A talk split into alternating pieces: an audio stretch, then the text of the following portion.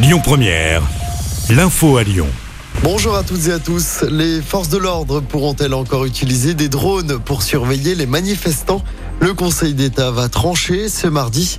Cela fait suite à un recours déposé par l'Association de défense des libertés constitutionnelles. Lors de la manifestation lyonnaise du 1er mai, la préfecture du Rhône avait pris un arrêté autorisant l'usage de drones pour surveiller le cortège. La circulation des TER est toujours interrompue entre Chasse-sur-Rhône et Estreussin Nord-Isère. Ce sera le cas au moins jusqu'à 20h ce soir. C'est à cause d'un train de chantier qui a déraillé.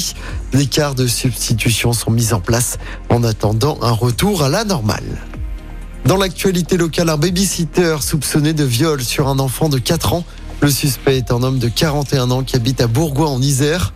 Il a été mis en examen pour viol sur mineur et placé en détention provisoire.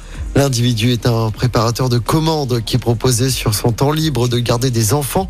Il en aurait gardé près de 200. L'enquête va devoir déterminer s'il y a d'autres victimes.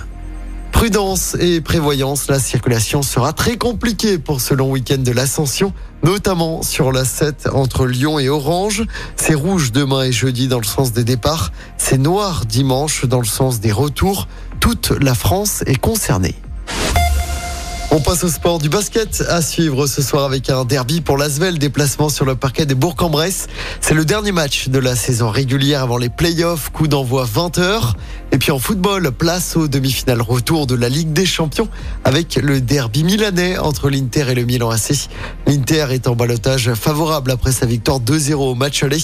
Coup d'envoi ce soir à 21h. Je rappelle que demain soir, le Real Madrid de Karim Benzema se déplacera sur la pelouse de Manchester City après le match nul un partout du match aller en Espagne. Écoutez votre radio Lyon Première en direct sur l'application Lyon Première, lyonpremière.fr et bien sûr à Lyon sur 90.2 FM et en DAB+. Lyon Première